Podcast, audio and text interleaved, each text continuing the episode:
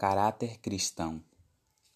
Até que todos cheguemos à unidade da fé e do pleno conhecimento do Filho de Deus, à perfeita varonilidade, à medida da estatura da plenitude de Cristo. Efésios 4, 13. Jamais poderemos ver nosso Senhor em paz se nosso espírito não for puro. Precisamos possuir a perfeita imagem de Cristo. Todo pensamento tem de ser colocado em sujeição a vontade de Cristo.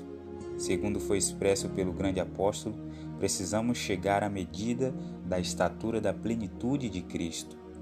Jamais atingiremos essa condição sem diligente esforço.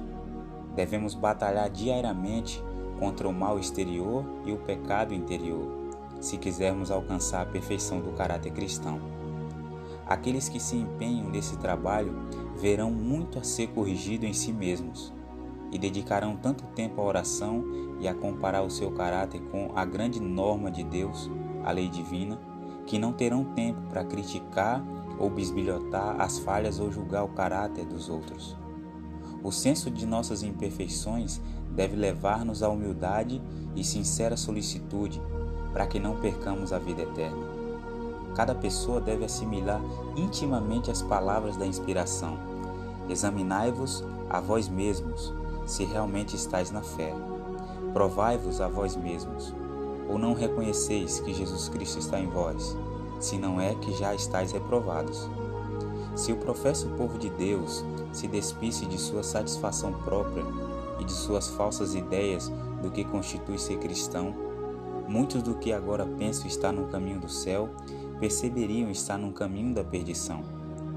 Quem dera que aqueles que agora repousam em falsa segurança pudessem ser despertados para ver a contradição entre sua profissão de fé e sua conduta diária. Para ser cristãos ativos, devemos ter uma conexão vital com Cristo. Quando as afeições são santificadas, nossas obrigações para com Deus se tornam prioridade. Tudo mais se torna secundário.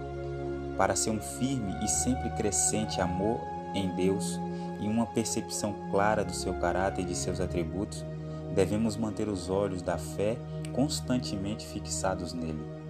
Cristo é a vida da alma. Precisamos estar nele e ele em nós. Do contrário, somos ramos sem vigor.